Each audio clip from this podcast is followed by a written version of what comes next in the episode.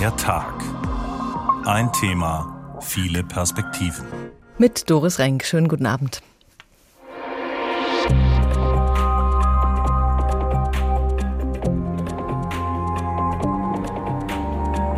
Laut der Kassenärztlichen Vereinigung gibt es derzeit rund 11.000 niedergelassene und angestellte Ärzte und Therapeuten in Hessen. Das Landarztnetz bietet ihnen eine Arbeitsstelle an, die frei ist von bürokratischer Verwaltung. Und das entspricht auch dem, was wir bei uns in den Apotheken erleben. Wir haben auch hier viele, viele Arzneimittel, die wir nicht bekommen zumindest zeitweise nicht bekommen. Wir haben mal versucht, auch von der Haltung her, eben nicht ein Krankenhaus zu bauen, sondern eben ein Hotel.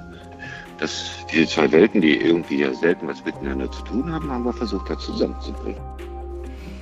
Die Lage spitzt sich zu. Bis zum Jahr 2035 wird die Hälfte aller Hausärzte in Deutschland in Rente gegangen sein.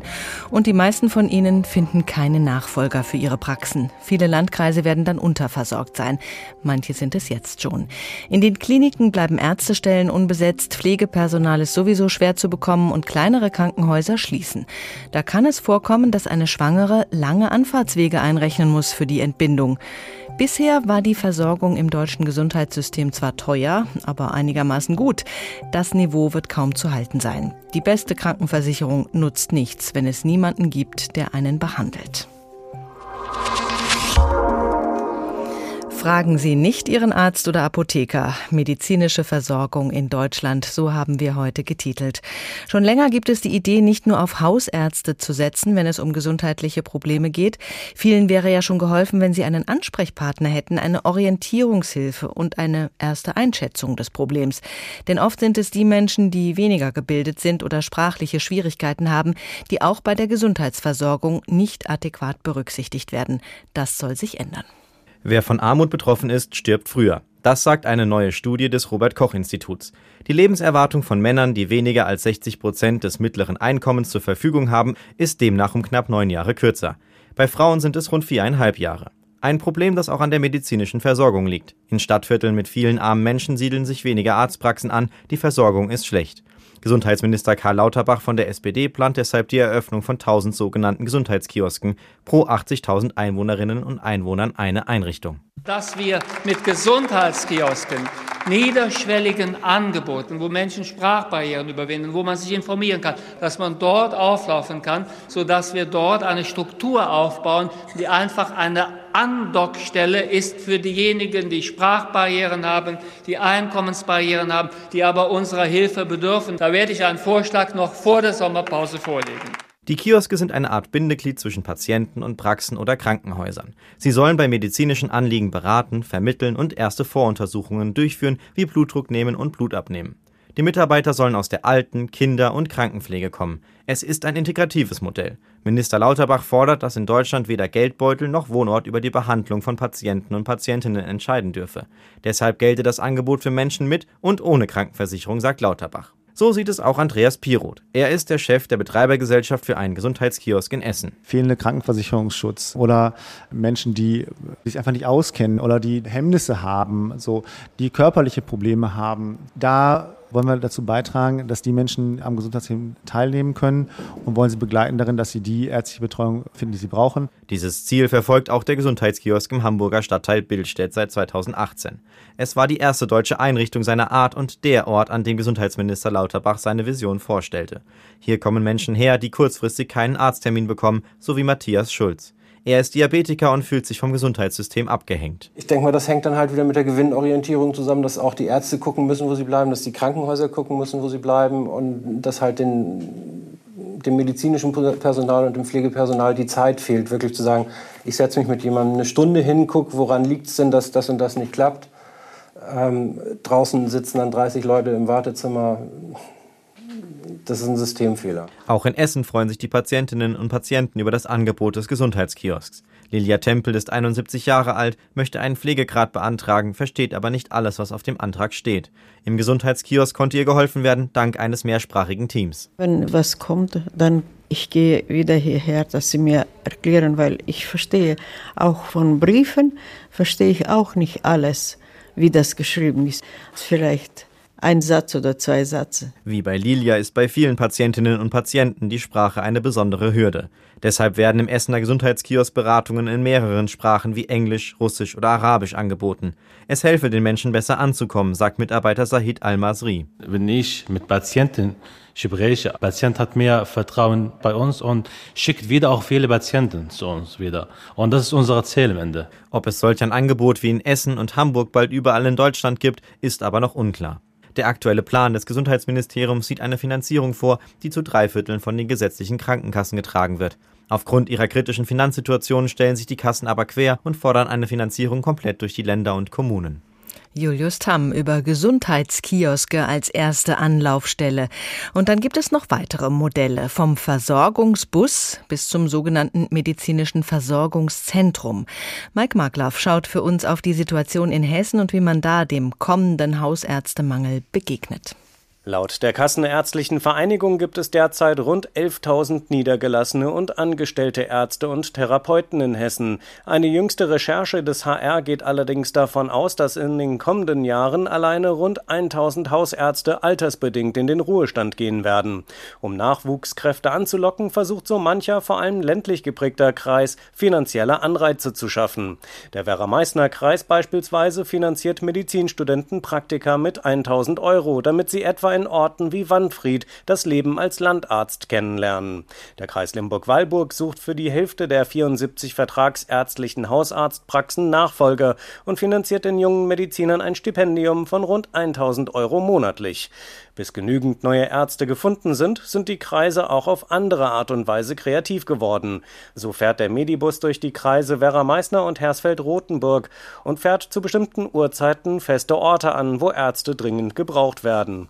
Im Kreis Darmstadt-Dieburg ist das Problem Ärztemangel vor sieben Jahren auf andere Art und Weise angegangen worden. In Oberramstadt bei Darmstadt gründete sich 2014 das bundesweit erste medizinische Versorgungszentrum MVZ. Hintergrund ist, wir haben uns auf den Weg gemacht, weil wir wussten, im Landkreis werden im Jahr 2030 von 150 Hausärzten 100 zumindest wenn man jetzt von der Regelaltersgrenze ausgeht, in Ruhestand gehen. Und wir wussten, dass es uns wahrscheinlich nicht gelingen wird, entgegen dem bundesweiten Trend 100 freie Ärzte für diesen Landkreis zu gewinnen. Pelin Meyer ist Geschäftsführerin der Kreiskliniken Darmstadt-Dieburg. Sie erinnert sich, der Kreis habe eine Praxis übernommen und in ein hausärztlich-internistisches MVZ umgewandelt. Inzwischen gäbe es acht MVZ im gesamten Kreis. Initiator war 2014 Michael Christ. Der Hausarzt betrieb in Oberramstadt eine Gemeinschaftspraxis mit anderen Ärzten. Aber als diese die Altersgrenze zur Rente erreicht hatten, fand er niemanden, der die Praxis mit ihm weiter betreiben bleiben wollte. Da sprang der Kreis ein. Michael Christ wurde angestellter Arzt. Ich habe für mich überlegt, wie wird die Zukunft aussehen? Will ich irgendwo in einer Einzelpraxis arbeiten oder möchte ich weiterhin in einem Team arbeiten? Und für mich war die Teamarbeit immer sehr viel höher angesehen, als ähm, einzeln zu arbeiten. Und da hat sich für mich die Chance gegeben, nicht nur im Team weiterzuarbeiten, sondern auch dieses Team langfristig zu erweitern. So gibt es neben den Ärzten auch Gesundheitslotsen. Das sind Ansprechpartner für die geriatrischen Patienten. Sie stellten unter anderem Kontakt zu Pflegediensten oder Sozialverbänden her. Außerdem gäbe es zwei nichtärztliche Praxisassistenten, die viel Hausbesuche bei Patienten vornehmen und schauten, muss der Hausarzt kommen oder braucht der Patient vielleicht einfach nur ein bisschen Zuspruch. Der Hauptvorteil, sagt Hausarzt Michael Christ, er könne sich auf seine Kernkompetenz konzentrieren, die Versorgung der Menschen. Ich habe nicht mehr dieses ganze Drumherum.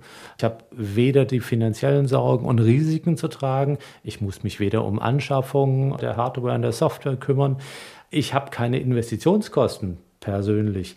Personalmanagement entfällt, weil das da ist jemand anders zuständig dafür. Das MVZ-Modell, sagen Michael Christ und Pelin Meyer, habe Hessen und auch bundesweit viel Aufmerksamkeit bekommen und könne durchaus auch als Blaupause für andere Kreise in Hessen gelten, vor allem dort, wo es wenige Städte, aber dafür umso mehr Land gibt. Gesundheitskioske, medizinische Versorgungszentren, Gesundheitslotsen. Da haben wir jetzt einige Punkte angesprochen, die wir vertiefen wollen. Mit Christian Sommerbrot vom Hessischen Hausärzteverband. Herr Dr. Sommerbrot, das Problem des Ärztemangels ist in der Stadt weniger drängend als auf dem Land. Insbesondere die Praxen auf dem Land werden immer weniger. Es finden sich offenbar kaum junge Ärzte, die aufs Land wollen. Warum ist die Arbeit dort so wenig attraktiv für den medizinischen Nachwuchs? Ja, schönen guten Abend, Frau Renk. Also ähm, die Arbeit äh, auf dem Land ist nicht unattraktiv, sondern das äh, folgt eigentlich den gleichen Gesetzgebungen, wie wir das bei vielen anderen Berufsgruppen sehen, dass wir einen Zustrom in die Städte haben. Äh, viele Berufsgruppen verschwinden im ländlichen Raum, da ist der Arzt nur einer davon oder die Ärztin. Und äh, dann muss man eben natürlich auch noch die besondere Situation sehen, dass die meisten Ärzte an den Universitäten ausgebildet werden, also schon in der Nähe von größeren Städten. Und ähm, auch die Weiterbildung dann zum Facharzt dauert ja nach dem Studium nochmal sechs Jahre, sodass es insgesamt zwölf Jahre Minimum nach Studienbeginn dauert, bis man sich niederlässt. Und viele Ärztinnen und Ärzte haben da bereits schon auch äh, eine Familienplanung abgeschlossen. Und äh, das sind eben auch keine jungen Menschen, das sind zwar junge Ärzte, man muss hier berücksichtigen, dass das der Altersdurchschnitt mittlerweile fast 60 ist bei den Ärzten, bei den niedergelassenen Ärzten, so dass äh, Ärzte, die mit 40 äh, sich niederlassen, hier bei uns immer noch als jung gelten. Bei den Landärztinnen und Ärzten ist natürlich nochmal eine Sondersituation. Da muss man auch abends oder nachts und am Wochenende die Versorgung gewährleisten. Das teilen sich die Kollegen in einer Region normalerweise untereinander auf. Aber wenn es keine Kollegen in der Nähe gibt, dann wird das ja wieder schwieriger. Heißt das, der Mangel erzeugt noch mehr Mangel? Das ist richtig. Zum einen, zum anderen ist es so, dass wir in Hessen äh, durch den ärztlichen Bereitschaftsdienst eigentlich viele Ärzte im ländlichen Bereich von diesen Pflichten äh, freigestellt haben, sodass das eher äh, persönliche Leistungserbringungen sind. Ähm, aber es ist natürlich schon so, dass äh, jeder Arzt das kennt, ob er nun städtisch oder auf dem Land ist, dass in seinem unmittelbaren Bekanntenkreis und der Nachbarschaft viele abends mal äh, an der Haustür stehen und klingeln und äh, ein äh, Wehwehchen abgeklärt haben möchten. Beim Allgemeinmediziner oder dem Hausarzt sind die Wartezimmer oft voll mit Erkältungskranken, dann mit älteren Menschen, die auch einfach ein bisschen Zuspruch brauchen oder mit Menschen, die dann vom Hausarzt an die Spezialisten überwiesen werden. Im Idealfall kennt die Hausärztin auch die persönlichen Umstände, die Familie. Aber gerade für das so wichtige Gespräch gibt es ja kaum Vergütung. Werden die Hausärzte zu schlecht bezahlt? Naja, das ist insgesamt ein Strukturproblem, das die Politik seit Jahrzehnten verschlafen hat. Also äh, die äh, Abrechnung für Privatpatienten befindet sich unverändert auf dem Stand von 1982. Ähm, und die äh, Kasseneinnahmen, äh, der, der sogenannte IBM, der entwickelt sich auch äh, nicht weiter. Seit Jahren fordern die Kassen da Jahr um Jahr Nullrunden bei der Weiterentwicklung und dann haben wir mal eine Preissteigerung und dann eine Erhöhung des Honorars um ein Prozent, um zwei Prozent. Also hier muss man tatsächlich sagen, das ist tatsächlich eine, eine minimale Erhöhung und das ist eben auch der Punkt, dass viele Ärzte im Verlauf der Zeit doch erleben, dass sie weniger einnehmen und das macht es natürlich dann auch schwierig, äh, dem, das für den Nachfolger attraktiv zu machen. Mhm. Genug Ärzte gäbe es. Die medizinischen Versorgungszentren wurden gerade schon vorgestellt, in denen Ärzte dann äh, angestellt arbeiten und das unternehmerische Risiko wegfällt für die eigene Praxis. Oder auch die Gesundheitskioske, von denen wir gehört haben, ganz ohne Ärzte. Könnten diese Angebote die bisherige hausärztliche Versorgung entlasten? Nein, also äh, die MVZs, äh, das unternehmerische Risiko hat das MVZ ja trotzdem. Das ist jetzt nicht so, dass das ähm, äh, auf einmal eine andere Abrechnungsmöglichkeit hätte. Der Arzt selber merkt es halt nur nicht. Und äh, das ist für viele Ärzte ähm, angenehm, weil eben es mittlerweile zunehmend wirtschaftlichen Druck auf die Arztpraxen gibt, den es früher so nicht gab. Und äh, den wollen Ärzte nicht unbedingt haben. Und das ist, zeigt auch der Trend zur Anstellung über alle Fachgruppen hinweg. Und die äh, Gesundheitskioske, die Sie angesprochen haben, äh, da ist es tatsächlich so, dass die Gesundheitskioske ja ganz viele andere Leistungen erbringen, die jetzt auch nicht unbedingt in der Arztpraxis erbracht werden. Also äh, wie in dem Hörbeispiel, wo dann äh, geholfen wird, ein Formular aus, äh, auszufüllen oder ähnliches oder äh, ähm, geriatrische Pflegeleistungen zu organisieren, sondern das sind tatsächlich dann eine, eine Verknüpfung vieler Sozialleistungen, die durchaus sehr sinnvoll sind, aber die Arztpraxen nicht entlasten werden. Was äh, ist Ihr Modell vom Hessischen Hausärzteverband? Wie kann man die Versorgung auf dem Land auch für die Zukunft sichern? Ja, wir müssen vor allen Dingen wieder die Einzelpraxis attraktiv machen und wir müssen die Niederlassung attraktiv machen. Äh, wir haben, wie gesagt, in den letzten Jahren steigende Arztzahlen, aber viele Ärzte wollen nicht mehr so viel arbeiten äh, ähm, wie äh, die Vorgänger. Die stellen sich das so nicht vor. Ähm, und äh, es muss eben auch möglich sein, dass man mit normalen Arbeitszeiten mit äh, acht bis zehn Stunden pro Tag äh, durchaus wirtschaftlich so dasteht, dass man nicht immer Angst hat, dass die Praxis den Bach runtergeht. Und da muss man sagen, da sind mittlerweile viele Praxen tatsächlich durchaus in einer sehr schiefen Lage. Und das ist einer der Hauptgründe, warum man keinen Nachfolger findet, weil die jungen Ärzte sagen, ich möchte dieses wirtschaftliche Risiko nicht tragen. Und äh, die Ärzte an sich sind da. Und wir reden ja nicht nur von den Hausärzten, es betrifft alle anderen Fachrichtungen genauso. Also ob wir von den Dermatologen, den Augenärzten, den Chirurgen äh, reden, äh, das geht tatsächlich über alle Fachrichtungen hinweg. Die Hausärzte sind nur im Moment führend. Sagt Dr. Christian Sommerbrot vom Hessischen Hausärzteverband. Vielen Dank. In den großen Städten ist es momentan kein Problem, schnell zu einer Hausarztpraxis zu kommen oder auch zum Facharzt. Und in den Städten wird das auch in Zukunft so bleiben. Die Standorte sind attraktiv, auch für junge Ärzte. Auf dem Land sieht es anders aus und da sind auch die Kommunen bemüht, die Situation zu verbessern. Im Lahn-Dill-Kreis gibt es deswegen seit einiger Zeit das Landarztnetz. Mit einer Festanstellung und anderen Annehmlichkeiten versucht man, neue Ärzte in die Region zu holen. Alina Leimbach berichtet aus Breitscheid. Breitscheid ist eine kleine Kommune in Mittelhessen. Gerade einmal viereinhalbtausend Einwohner leben hier in der Nähe des Dreiländerecks. Doch im medizinischen Versorgungszentrum im Ort ist reger Betrieb. Acht Ärzte arbeiten hier im MVZ. Betrieben wird das Ganze vom Landarztnetz. Das versucht über attraktive Konditionen Landärzte zu gewinnen. Eine von ihnen ist die 35-jährige Alexandra Leber.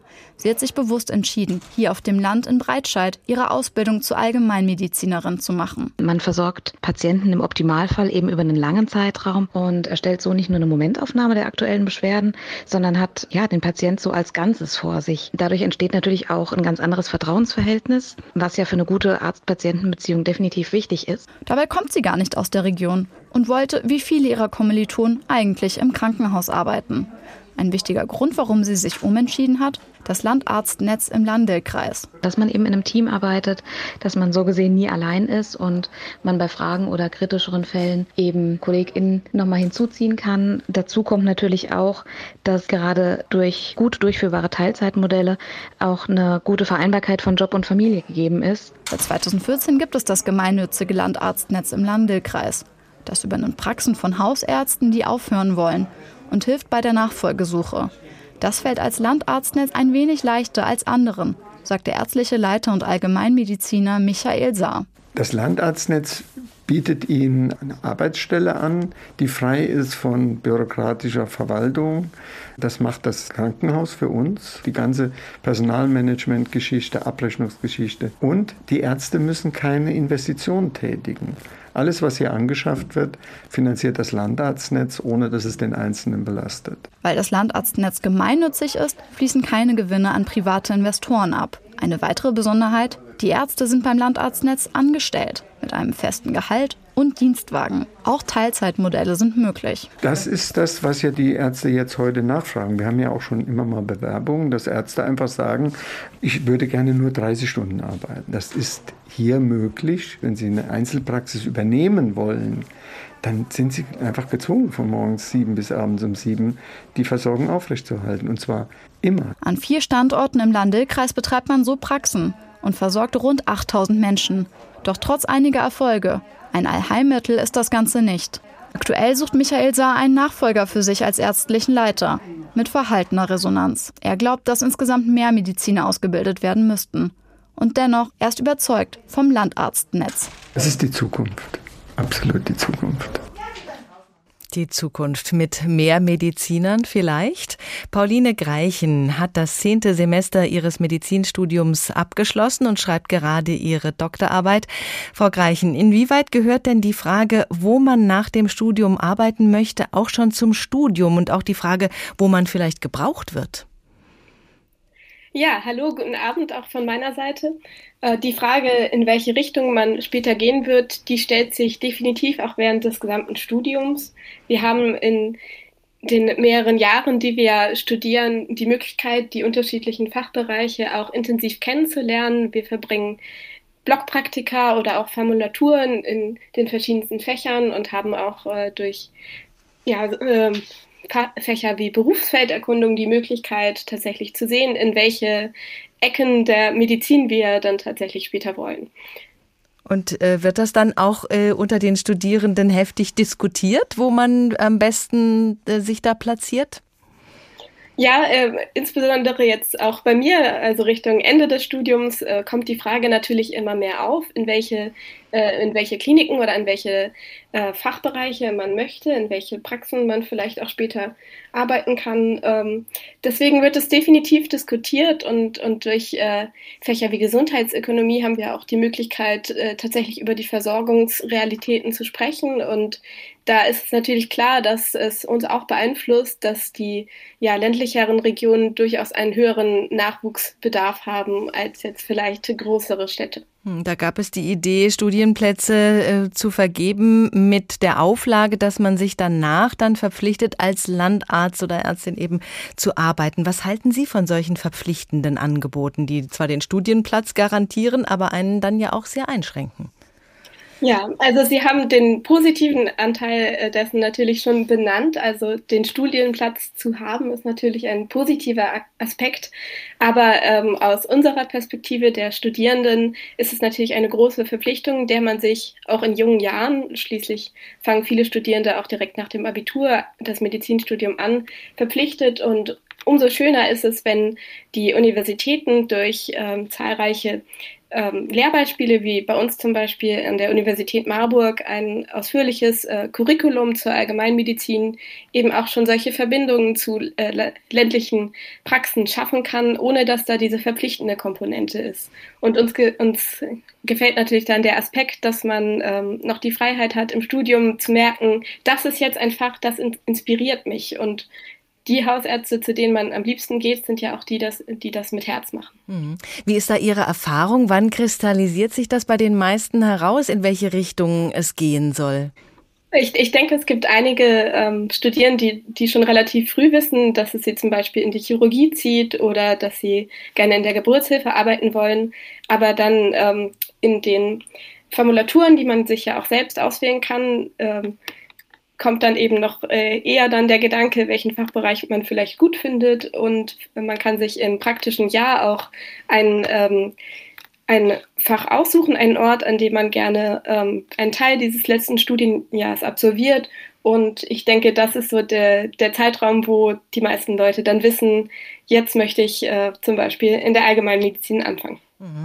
Äh, die meisten Hausärzte haben ja durchaus auch eine Facharztausbildung gemacht. Es gibt ja auch den Facharzt für Allgemeinmedizin. Glauben Sie, das geht in die richtige Richtung, dass man da eben auch wirklich gut vorbereitet ist für so eine Einzelaufgabe? Definitiv. Also der Facharzt für Allgemeinmedizin hat absolut seine Berechtigung. Und Sie haben es ja schon gesagt, hausärztliche Versorgung, das ist eben nicht nur die Allgemeinmedizin.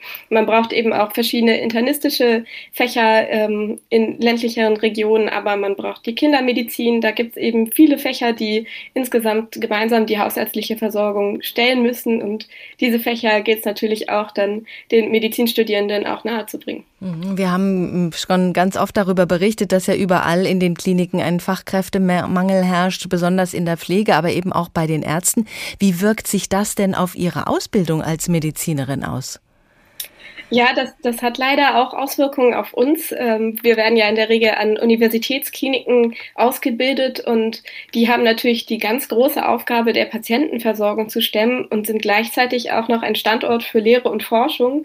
Und da ist es natürlich umso auffälliger, wenn dann durch den Personalmangel, ob es jetzt an pflegerischer Seite oder auch an ärztlicher Seite ist, dann äh, Lehrveranstaltungen und Patientenkontakte weniger gut stattfinden können, als man sich das wünscht. Wie bewerten Sie das? Viele junge Ärzte gehen ja auch ins Ausland, weil es dort einfach attraktivere Bedingungen gibt. Was müsste sich da ändern, damit die hier bleiben in Deutschland? Ja, und das kann man natürlich nachvollziehen. Ne? Also es gibt äh, außerhalb von Deutschland auch einfach viele andere Settings in den Krankenhäusern oder auch in den äh, Praxen. Und was den späteren äh, Alltag ja als Ärztin dann dominieren wird, ist eben die Zeit, die man am Arbeitsplatz verbringt. Und umso mehr muss der Arbeitsplatz attraktiv gestaltet sein, dass man zum Beispiel auch ähm, den ja, ärztlichen Beruf mit einer Familie vereinbaren kann und eben auch eine gewisse Work-Life-Balance erreicht. Und ich denke, da hilft es eben auch sehr, das, das Stichwort kommt in, in Deutschland nicht selten, unter anderem den Bürokratieabbau zu fördern, damit man sich auch wirklich der ärztlichen Kernaufgabe widmen kann. Und das muss auch einfach der Patientenkontakt sein. Vielen Dank, Pauline Greichen aus dem Sprecherrat Medizinstudierender des Marburger Bundes. Viel Erfolg weiterhin. Der Patient als Gast in einem Krankenhaus der Extraklasse. Ein Neubau des Hauses sieht einladend aus. Viel Holz, viel Licht, gebaut von Star-Architekt Matteo Thun. Die Lage im Thüringer Wald lässt sowieso eher an ein Hotel, ein Wellness-Hotel denken als an ein Krankenhaus. Und im dortigen Zentrum für Orthopädie erwacht der Patient mit Blick auf einen Wintergarten vor dem Zimmer. Geschäftsführer der Waldkliniken Eisenberg ist der Krankenhausbetriebswirt und frühere Krankenpfleger David Ruben Thies. Die Waldklinik Eisenberg versorgt Patienten aus aller Welt im Zentrum für Orthopädie, die, die diese Versorgung der Extraklasse auch zu schätzen wissen. Aber Sie versorgen genauso die Menschen aus der Region. Ein heilsamer Ort. Was ist die spezielle Philosophie des Hauses, Herr Theis? Die Idee war ja immer sozusagen, wo kommen Menschen eigentlich gut zur Ruhe und wie kann ein Ort und das Gebäude, in dem sie zusätzlich dazu beitragen, dass Mensch schneller gesünder wird und, und sich wohlfühlt. Und wir sind, liegen da ja mitten im Wald und dann war relativ schnell klar, jeder muss irgendwie rausgucken können, muss die schöne Natur sehen, muss aber sozusagen auch diese Natur so ein bisschen im Haus haben. Also haben wir viel mit Holz gearbeitet und haben mal versucht, auch von der Haltung her, eben nicht ein Krankenhaus zu bauen, sondern eben ein Hotel dass diese zwei Welten, die irgendwie ja selten was miteinander zu tun haben, haben wir versucht, da zusammenzubringen. Herausgekommen ist der Goldstandard für Gastlichkeit im Krankenhausbereich, so heißt es auf ihrer Homepage. Wie kann so ein Ort entstehen? Alle klagen doch, dass ein Krankenhaus kaum zu finanzieren sei. Ja, es gibt ja erstmal in den jeweiligen Bundesländern immer äh, Krankenhausfinanzierungsgesetze, also sprich Fördergelder von uns allen Steuergeldern. Und wenn neu gebaut wird, greifen alle Kliniken auf diese Fördergelder zurück, so auch wir. Aber am Ende des Tages hat unser Klinikum eben nicht mehr gekostet als die Krankenhäuser, die so üblicherweise Land auf, Land abgebaut werden. Ist es auch ein Ort, an dem viele arbeiten wollen? Auch bei Ihnen gibt es momentan viele unbesetzte Stellen. Ja, bei uns sind auch Stellen offen, aber wir merken, dass doch immer mehr Menschen gerne bei uns arbeiten wollen. Es hat aber nicht nur was mit dem Gebäude zu tun, sondern auch mit der Haltung, äh, in der wir da drin arbeiten. Ähm, ein besonderer Pflegeschlüssel, dass wir eben die Mitarbeitenden mit einbinden bei Entscheidungen und nicht irgendwie nur vom Management aus. Trotz allem ist natürlich auch in der laufenden Klinik der Kostendruck enorm. Durch die Energiekrise und die Inflation ist dieser Druck nochmal gestiegen. Wo sparen Sie? Bisher war es so, dass wir sehr viel im Sachkostenbereich sparen konnten, eine kleine schlanke Verwaltung und dass wir es dort zurückgeben, wo die Menschen ja tatsächlich benötigt werden. Im therapeutischen Bereich, im ärztlichen Dienst, äh, in der Pflege, also sprich vor allem in der Anzahl der Köpfe, um einfach die, den persönlichen Arbeitsdruck auf das Individuum abzubauen, um die Schlüssel, die ja auch politisch Land auf, Land ab diskutiert werden, sehr früh auch einzuhalten. Und das ist uns gelungen. Also ich glaube, das ist auch das, was uns als Arbeitgeber eben so sehr attraktiv macht. Hygiene ist ein Riesenthema im Krankenhausbereich. Multiresistente Keime sind ein Krankenhausproblem. Weniger Infektionen als im Durchschnitt haben Sie zu bieten. Woran liegt das? Der Mensch muss gesünder aus einer Klinik kommen, als er hineingegangen ist. Und da haben die multiresistenten Keime sehr viel damit zu tun. Also war es von uns für Anfang an wichtig. Das ist ein zentrales Thema für alle. Und dann haben wir auf einer Reise in Schweden entdeckt, dass dort diese Desinfektionsmittelspender immer am Fußende des Patienten hängen. Und dann haben wir oder bitten bis heute unsere Patienten, Gäste darum, bevor euch irgendjemand berührt, achtet doch bitte selbst auch mit darauf, dass dieser Mensch sich mit dem Desinfektionsmittel, was am Fußbettenende hängt, auch bitte schön seine Hände desinfiziert. Funktioniert wunderbar, kostet überhaupt gar kein Geld und ist hochwirksam, weil wir alle wissen, es sind die Hände der Mitarbeitenden in allen Kliniken, die das eigentliche Dilemma darstellen. In vielen Kliniken hat man den Eindruck, dass sich noch nicht wirklich rumgesprochen hat, dass Ernährung etwas mit Gesundheit zu tun hat. Was bieten Sie da? Regional, saisonal, täglich frisch, selber kochen und wenn es irgendwie geht, auch noch Bio. Da haben wir uns Sarah wiedergeholt, so unsere kleine Bioterroristin. Also mussten ja erstmal wieder das Kochen lernen, also nicht Tüte auf und irgendwie was in die Fritteuse rein und dann schmeckt das am Ende auch nicht, sondern einfach so von der Haltung her, ja, Krankheit hat auch was mit der Form der Ernährung zu tun. Woher kommt eine Krankheit? Was kannst du mit Ernährung gegen deine Krankheit oder zur Vermeidung künftiger Krankheiten alles tun? Und in einer Klinik, wo es ja eigentlich um Gesundung und Gesundheit geht, muss in erster Linie eben auch dieses Thema stimmen. Am Ende ist das Thema Essen auch immer das, was Mensch in einer Klinik gerade beurteilen kann. Das Essen. Vieles können sie nicht beurteilen. Die Art, wie wir operieren, ne? die Art, wie wir Hygiene betreiben, das kann Mensch ja nicht wirklich beurteilen. Aber das Essen, das schmeckt er und das beurteilt er. Kommen wir zurück äh, zur Versorgung der Patienten. Äh, da beklagen ja viele Ärzte und das Pflegepersonal, dass sie hauptsächlich mit Büroarbeiten, mit Dokumentation beschäftigt sind und kaum noch Zeit bleibt, wirklich mit dem Patienten äh, zu arbeiten. Wie ist das in Ihrem Haus? Machen Sie da was anders? Wir sind auf dem Weg, vieles anders zu machen und ich glaube, in manchen Punkten sind wir da auch sehr weit. Die Philosophie, die wir da verfolgen, heißt, Pflegekraft, einem Arzt, einem Therapeuten seine Berufung zurückzugeben. Und wie Sie ganz richtig ja sagen, ungefähr 40 Prozent verbringt heute ein im Gesundheitswesen Tätiger am Patienten mit administrativen Tätigkeiten. Und da hilft tatsächlich auch stark schon Digitalisierung, teilautomatisierte Prozesse, automatisiert Menschen abzunehmen, weil es ja immer wieder dasselbe ist. Ne? Also wie können wir sinnstiftend digitale Dinge, iPads, Dokumentation am Bett für die Pflege zum Beispiel so einsetzen, dass die Pflegekraft am Ende des Tages wirklich, wirklich mehr Zeit für den Patienten hat. Das gelingt, da sind wir noch lange nicht fertig, das ist ein jahrelanger Weg, aber ich finde, wir sind da schon unendlich weit. Dann gucken wir mal in die Zukunft. Die Krankenhäuser haben äh, Alarmstufe Rot ausgegeben, äh, deutschlandweit. Krankenhäuser in Gefahr. Wie sehen Sie Ihre Zukunft?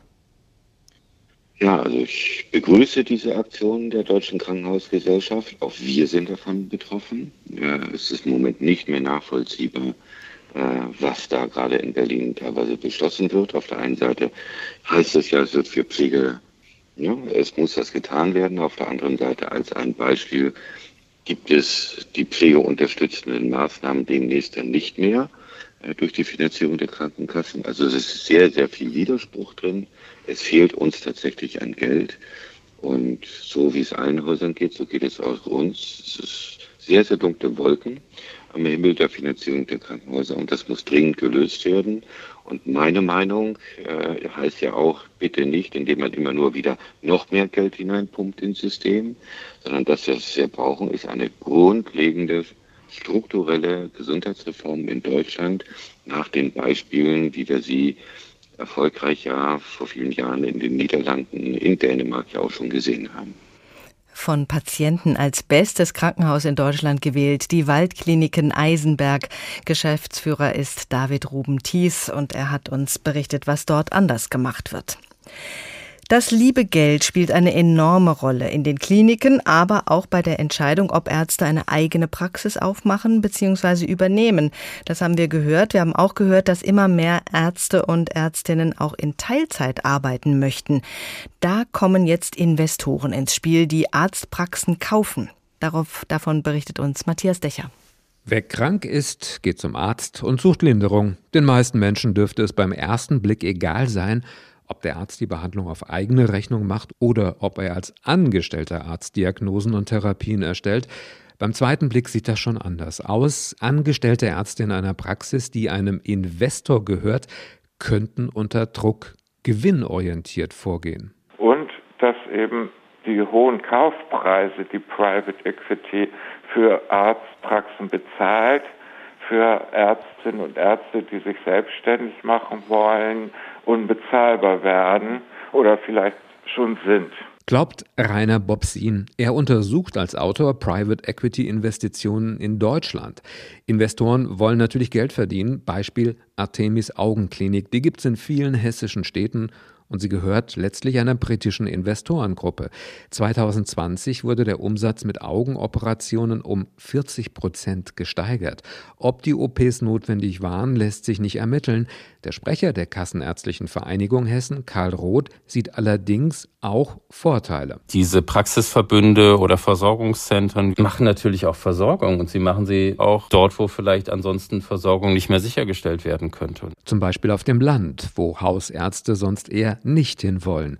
Das Problem, es gibt keine Melderegister. Das bestätigt auch der hessische Sozialminister Kai Klose. Nein, dazu besteht kein Überblick, weil eine gesetzliche Grundlage fehlt, um darüber Transparenz zu schaffen. Und das darf nicht sein, sagt Dirk Heinrich vom Virchow-Bund.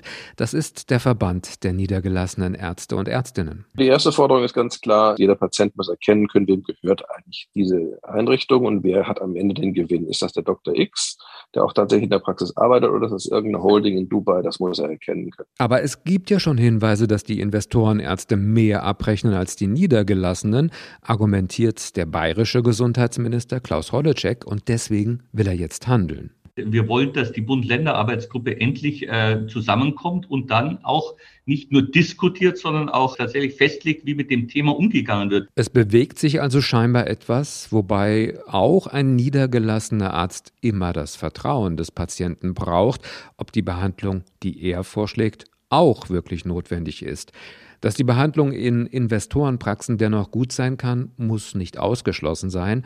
Dieser Patient sagt, es wäre gut, wenn man es wüsste, aber es würde wahrscheinlich keinen Unterschied machen zur Behandlung, nehme ich mal an. Ich hoffe es, ich hoffe es, ja. Trotz Hoffnung bleibt am Ende immer ein fader Beigeschmack.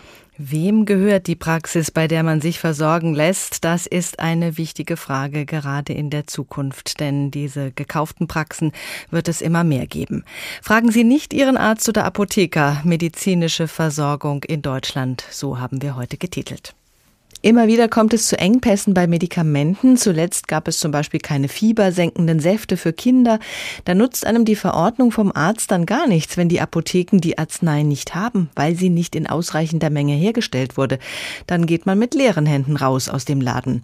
Das ist eine Situation, die schon länger besteht. Gabriele Regina Oberwiening ist Präsidentin der Bundesvereinigung Deutscher Apothekerverbände. Ich grüße Sie. Ja, guten Tag, Frau Rink. Wie stark spüren wir da noch die Auswirkungen der Pandemie mit den Abbrüchen der Lieferketten? Wir müssen das tatsächlich feststellen, dass durch die Pandemie und auch in der Pandemiezeit die äh, Lieferengpässe ordentlich zugenommen haben. Sie sehen das auch auf der äh, Liste des, äh, der BfArM, also Bundesinstitut für Arzneimittel und Medizinprodukte. Sie führen eine solche aktuelle Liste der gemeldeten Lieferengpässe.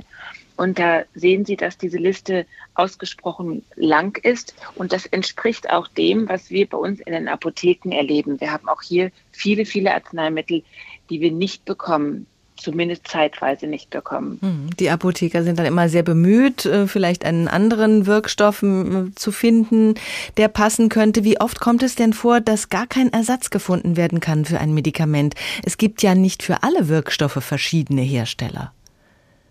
Sie haben recht, das ist nicht bei 100 Prozent möglich, dass wir eine genau gleichwertige Alternative finden.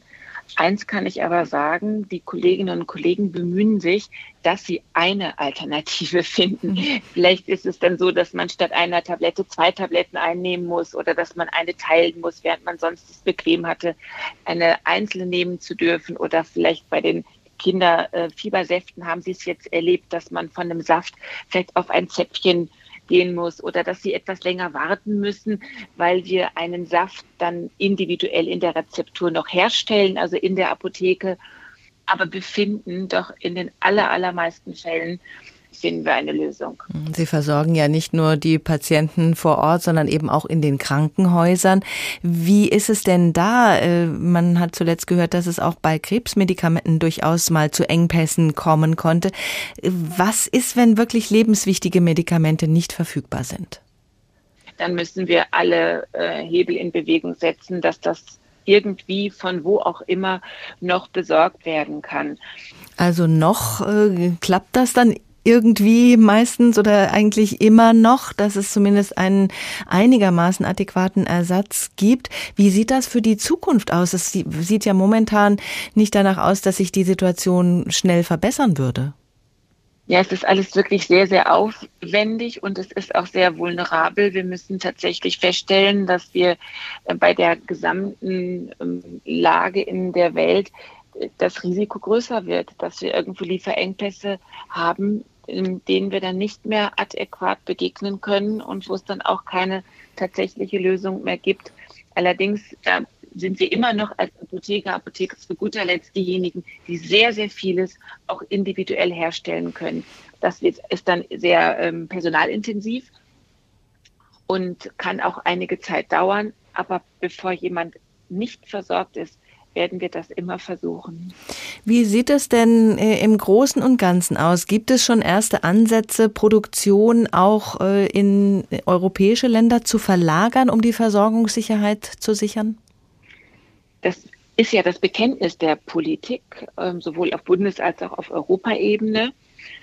Man muss nur ganz, ja, ganz äh, realistisch mal schauen, ob das tatsächlich gelingen kann, wenn Sie sich jetzt die jüngsten ähm, finanziellen Situationen in der gesetzlichen Krankenversicherung bei uns mal anschauen und die daraus resultierenden Aktionen, die die Regierung vornimmt, nämlich man möchte jetzt hergehen und wieder Spargesetze auf den Weg bringen, Spargesetze, die insbesondere auch den pharmazeutischen Hersteller treffen. Ihr müsst jetzt einfach von dem, was ihr in den letzten Jahren an Gewinn hattet, müsst ihr jetzt einfach mal eine Milliarde abgeben ähm, das ist nicht unbedingt förderlich, dass dann ein Hersteller sagt, oh ja, prima, das ist ja nett, dass ich hier in der Bundesrepublik Deutschland oder auf europäischer Ebene so willkommen geheißen werde und dass man mich unterstützt.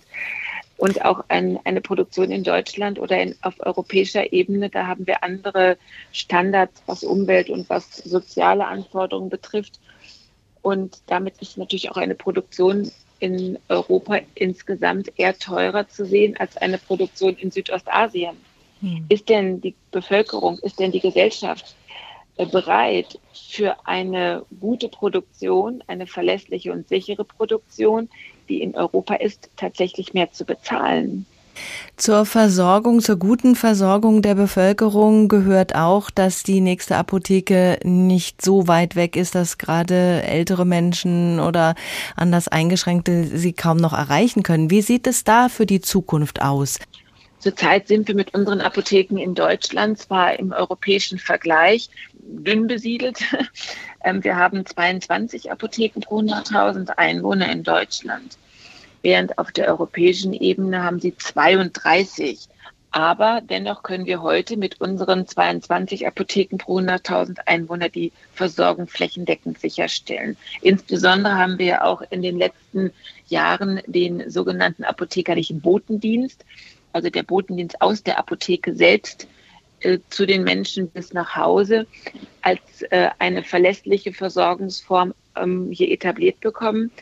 Das ist die eine Säule. Die andere, und da ist Politik gefordert, sie muss natürlich die Rahmenbedingungen so setzen, dass Apotheken in der Fläche dauerhaft auch bleiben, auch bleiben wollen. Wir haben im ersten Halbjahr 2022 200 gut 230 Apotheken verloren. Und das ist keine schöne äh, Zahl. Das sind viel zu viele. Wir müssen hier mehr Geld in diese Struktur Apotheke investieren. Das, was die gesetzliche Krankenversicherung an die Apotheken in Deutschland zahlt, ist seit vielen Jahren auf einem Sinkflug. Apotheken sind völlig abgekoppelt von Inflation, abgekoppelt vom Bruttoinlandsprodukt, abgekoppelt von der ähm, ähm, Lohnsumme. Da gibt es überhaupt gar keine ähm, Dynamik, sondern es ist einfach festgeschrieben. Und dann sind wir jetzt bei 1,9 Prozent des gesamten GKV, also gesetzliche Krankenversicherung Haushaltes, ähm, geht an die Apotheke. 1,9 Prozent. Wer kann sich vorstellen, dass man für 1,9 Prozent, während zum Beispiel die Verwaltungskosten der Krankenkassen bei weit über 4 Prozent liegen, also mehr als das Doppelte, hm. diese gesamte Versorgung flächendeckend schafft? Sehen Sie die Online-Apotheken als Ergänzung oder als Konkurrenz? Eindeutig als Konkurrenz. Wir brauchen keine Online-Apotheken.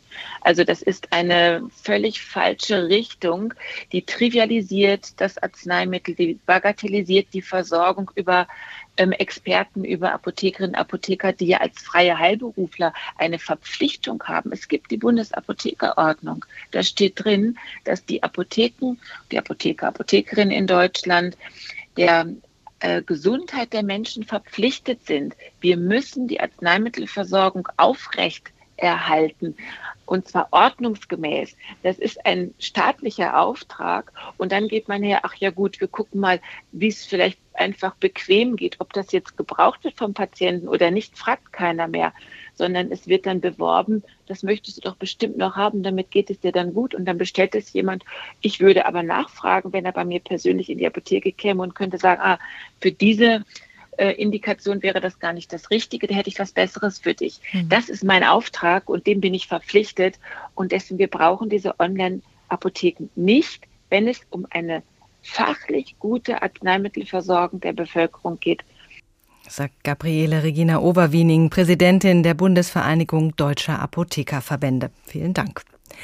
Schon ganz am Anfang eines Lebens kommen Menschen möglicherweise damit in Kontakt, dass die medizinische Versorgung besser sein könnte. Die Geburtshilfe, die Betreuung der Schwangeren durch Hebammen ist ein Sorgenkind. Bei einer Geburt muss eine Hebamme anwesend sein. Auf ärztliche Unterstützung kann man bei einer normalen Geburt verzichten, auf die Hebamme nicht. Ursula Jahn-Zörens ist Vertreterin freier Hebammen beim Deutschen Hebammenverband. Frau Jahn-Zörens, Hebamme ist ein ganz besonderer Beruf, den viele attraktiv finden. Haben wir da tatsächlich zu wenig junge Menschen, die diesen Beruf erlernen wollen? Äh, überhaupt nicht. Hebamme ist ein ganz wunderbarer Beruf. Und äh, wir haben in den letzten Jahren so viele junge Frauen und auch Männer in dem Beruf der Hebamme ausgebildet wie vorher seit Jahren nicht. Also es mangelt uns nicht an Fachkräften in dem Fall, sondern es mangelt uns an denjenigen, die unter diesen Bedingungen, die wir zurzeit in der Geburtshilfe haben, arbeiten können oder arbeiten möchten. Also wir haben einen Hebammenmangel, trotz vieler, die diesen Beruf gelernt haben und eigentlich auch gerne in diesem Beruf arbeiten möchten. Ja, wir haben deutlich, also wir bilden genügend Hebammen aus. Allerdings werden, äh, bleiben leider nicht genügend Hebammen länger in diesem Beruf drinne, weil die Arbeitsbedingungen so schwierig sind. Wir wissen, dass ungefähr fünf Jahre das Mittel ist, in dem Hebammen in dem Beruf tätig sind. Dann verlassen sie den Beruf, weil sie die Belastung in, dem, in der alltäglichen Arbeit nicht mehr leisten möchten und können. Dann schauen wir uns doch diese Belastung mal ein bisschen genauer an. Was führt dazu, dass da viele aufhören oder aufgeben? Also die Belastung in, vor allen Dingen im klinischen Bereich ist, dass eine Hebamme bis zu fünf Frauen parallel äh, betreuen müssen, wenn es denn mal ganz viele zusammen werden. Aber äh, zwischen zwei und drei ist eigentlich die Regel. Das heißt, wenn die Hebamme eine Gebärende betreut, weiß sie, dass sie zwei, drei, vier in anderen Räumen gerade alleine lassen muss. Und das ist ein ungeheurer Druck. Wir tragen die Verantwortung für diesen Vorgang für Mutter und Kind. Und es macht wahnsinnig Stress Das macht auch schwierige Situationen. Und da äh, gibt es einfach zu viele Kolleginnen, die sagen, ich halte diesen Druck nicht mehr aus. Das ist ja auch eine wahnsinnige Belastung für die Schwangeren, dass dann vielleicht mitten im Geburtsvorgang die Hebamme plötzlich ins Nachbarzimmer rennen muss, weil da was nötig ist. Die Schwangere, die Gebärende hat einen Anspruch darauf, dass sie die Begleitung durch die Hebamme hat. Aber in der Klinik trifft sie nachher auf eine Situation, Türe raus, Türe rein. Hebamme kommt, Hebamme muss wieder gehen. Wie sieht es denn äh, in den Krankenhäusern aus mit den Anreizen für die Finanzierung? Ist es für die Kliniken tatsächlich lohnender, einen Kaiserschnitt zu machen als eine Spontangeburt?